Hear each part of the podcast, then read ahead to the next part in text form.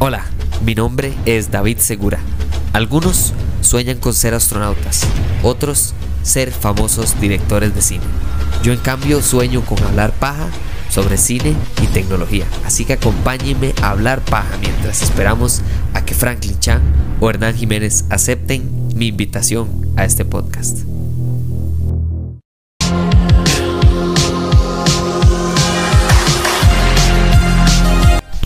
Existen casos de personas que uno desde hace mucho, pero mucho tiempo sabe que se merecen el éxito que les llega. Creo que los dos ejemplos que más muchas personas pueden entender porque son más de actuales es Ryan Reynolds y Dwayne La Roca Johnson. Esos dos ejemplos para mí son clave.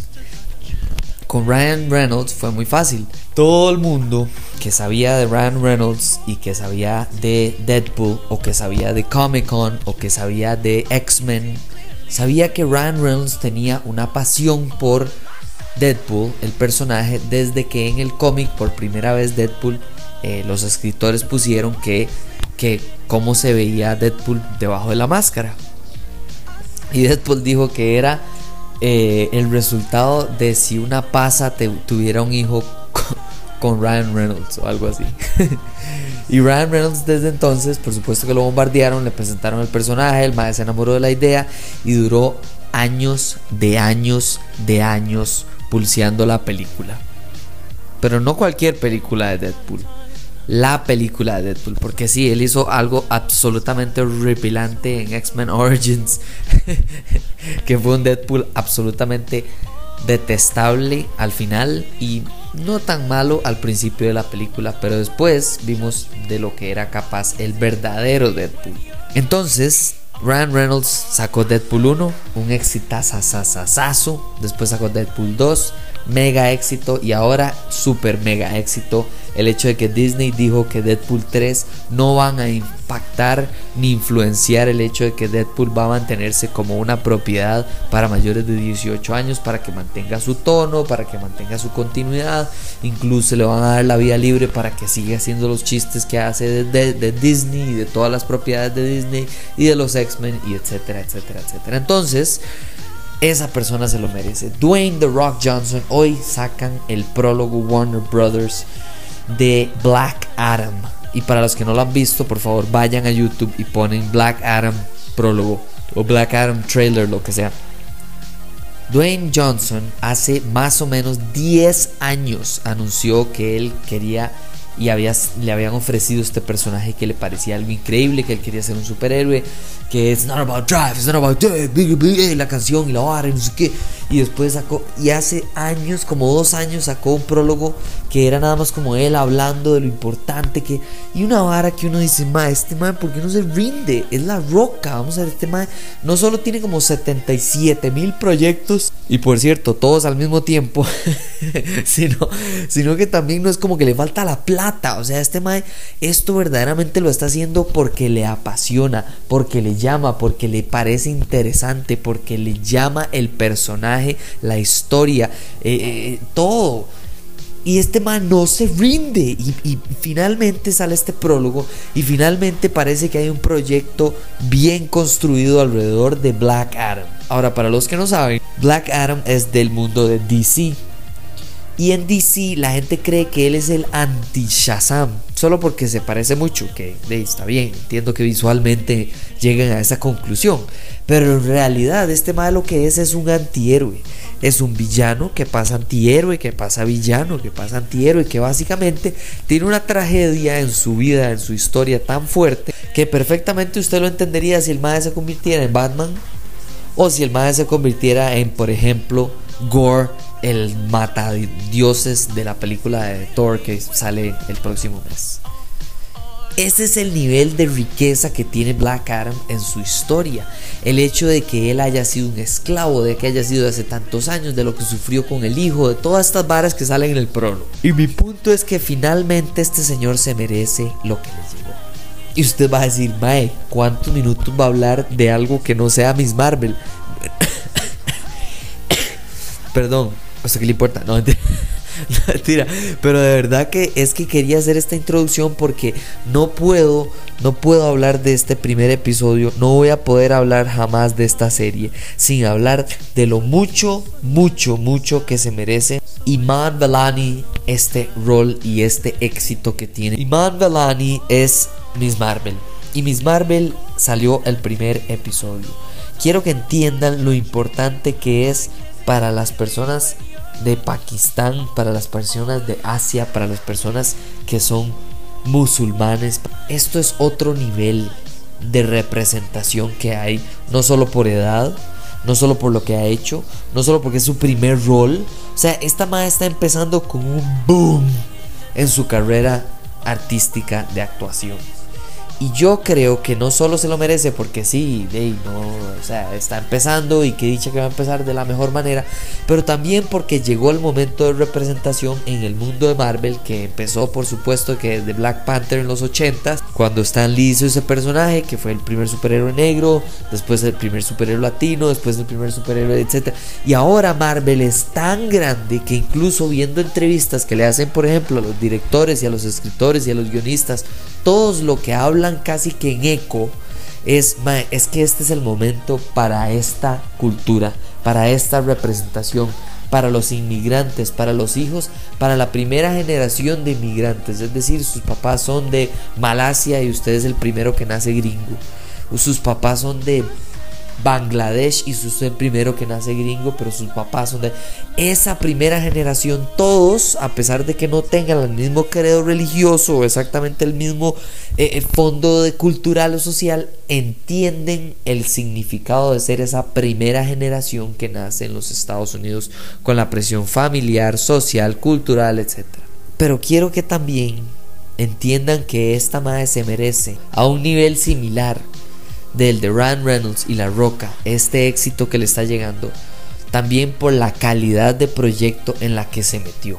Y eso siempre es una apuesta, siempre es una apuesta, porque vamos a ver, es el primer gran rol de esta madre. O sea, no, uno puede culparla si la madre se hubiera metido, no sé, en una película de Transformers y son pésimas las películas, pero y la madre es buena en la película, entonces sigue adelante con su carrera, porque es su primer proyecto.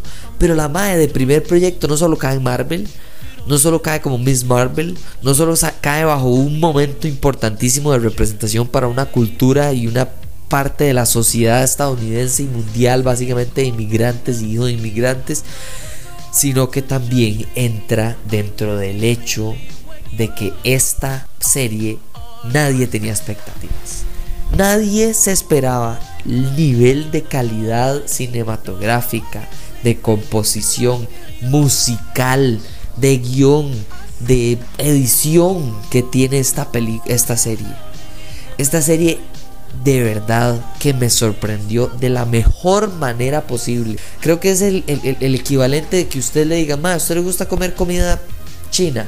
Y usted diga, uy, ma, no, es que no he probado y la verdad es que no no sé, mi mamá era alérgica y mi papá nunca le gustó y entonces nunca compraron en mi casa. Y usted tiene todas las razones como para ir con muy pocas ganas de comer comida china y de repente usted prueba el mejor platillo de comida que usted ha probado en su vida. Y el hecho de que sus expectativas no habían o eran bajas o eran casi que negativas hace que el plato de comida que usted lleva en ese momento a su boca sea lo mejor que usted ha probado en su vida, aunque tal vez no lo sea. Esta serie es eso. En un mundo en el que todo el mundo espera de que no vi cosas y tal vez no las da. En un mundo en el que la gente tiene presión social para que haya un éxito en Doctor Strange y divide a la gente. En un mundo en el que la gente critica el talento de una chiquita como de 10 años que está actuando de un papel icónico de Carrie Fisher en una serie de Obi-Wan Kenobi que todos hemos esperado por más de 20 años. O sea, en ese mundo de expectativas y de expectativa de que la próxima película de, Marvel sea la mejor película de la historia de la humanidad o que sea mejor que Endgame o que sea mejor que Infinity War y este poco de expectativas que hay alrededor de todo lo que es Marvel y Disney y todo llega Miss Marvel con cero expectativas. Porque las únicas expectativas de las personas que están viendo esta serie son las personas que han leído el cómic y me incluyo entre las personas que no lo hemos leído. Y me fascina descubrir una nueva superheroína, una nueva cultura, una nueva personalidad en el universo cinematográfico de Marvel. ¿Por qué? Porque esta Mae es el reemplazo de Spider-Man antes de No Way Home. Ya Spider-Man maduró, creció, ya Tom Holland le tocó bailar con la más fea. Peleó con Thanos, peleó con el Duende Verde, perdió a su tío Ben, ¿verdad? En el caso de, en el caso de él, a, la tía May. O sea, ya tuvo este momento de quiebre en el que ya pasa de ser este superhéroe que es como, wow, qué chido Mr. Stark, el hecho de que me hizo un traje y, pelea contra gente y cuando está en la pelea le meten un derechazo y él frena el derechazo y le dice al madre, madre, qué chido, usted tiene un brazo de metal, qué nivel, no sé. Eso ya no es Spider-Man. Spider-Man ahora sí, él no va a perder su núcleo, su naturaleza de ser gracioso y todo. Pero esa idea, esa ilusión, casi que de manera ciega, por, por joven, de ver todo como, wow, vea Miss Marvel, Capitana Marvel, wow, vea Thor, wow, vea Hulk, wow, vea. Eso no lo tiene ya Tom Holland. Porque ya Tom Holland es un Avenger ya él está en ese nivel de fama, ya él está en ese nivel incluso de madurez obligada por la vida en el que él ya sabe que tiene que bailar a veces con la más fea. Y esta serie es todo lo contrario, esto es alguien que no ve el lado negativo del mundo, muchísimo menos el de ser un superhéroe. Esto es el equivalente a cuando alguien ve, no sé, a un youtuber o a un podcaster que tiene, no sé, un montón de episodios y dice, madre, vea, sí, ya este madre de, ya lleva más de 100 episodios, o ya lleva más de mil seguidores, o ya lleva más de tantos patrocinios. De sí, obviamente él va a seguir haciendo eso, pero yo empezar de cero, no lo sé. Ese yo no lo sé, no tiene esta madre. Ella cree y tiene este ahínco y esta felicidad y esta fe de que, madre, si yo hago un podcast hoy, dentro de dos meses me hago influencer. si yo consigo superpoderes hoy, dentro de tres meses soy Avenger y soy el más chido de todos y todo el mundo va a querer salir conmigo a pelear contra el crimen. Esta Mae, lo mejor de esta serie es que ella no está pensando en Mae, si alguien se da cuenta de esta vara, pueden herir a mis papás, pueden herir a mi mejor amigo, puede pasarme algo malo a mí, pueden salir personas inocentes, dañadas, hospitalizadas o muertas. Esta Mae nada más le encanta el hecho de ir a Avenger Con, vestirse de Capitana Marvel, tener un canal de YouTube con pocas vistas y disfrutar de la vida. Y como le dice la mamá, vivir en las nubes, vivir en el cosmos, vivir en algo que no la trae al mundo. Esa, ese superhéroe ya no está en Marvel. Y es tan refrescante ver cómo lo utilizan. O sea, esta, esta manera en la que hacen un, ¿verdad? un equilibrio entre la familia, la vida, el, el colegio de ella, ¿verdad? El, nivel de actuación que se jala esta madre el, la construcción del mundo alrededor de ella, porque ella está en Jersey y, la construcción no es como algo de como, uy, mae, ¿se acuerda de cuando nos atacaron los aliens? No, ella es como, mae, qué chido cuando vino Thanos porque se peleó con Capitana Marvel y Capitana Marvel es lo mejor. Mientras que otra gente sería como, ay, mae, y se fue y nos dejó abandonados. Y la mae literalmente en el video dice, y Capitana Marvel se fue, pero eso es lo que usted cree, ella tiene derecho a tener un pequeño break, no sé qué, o sea, es esta actitud, esta chispa todo el rato y yo felizmente recibo esta felicidad de serie, esta refrescante bebida de felicidad, de fe, de esperanza, de energía que trae esta serie al universo cinematográfico de Marvel. Porque desde que pasó lo de Thanos, desde que pasó Endgame, todo ha, todo ha ido como un poquito más hacia lo apagado, hacia lo oscuro, hacia lo serio, hacia lo crudo. Y sí, por supuesto que tampoco queremos ni que seamos ciegos a la realidad.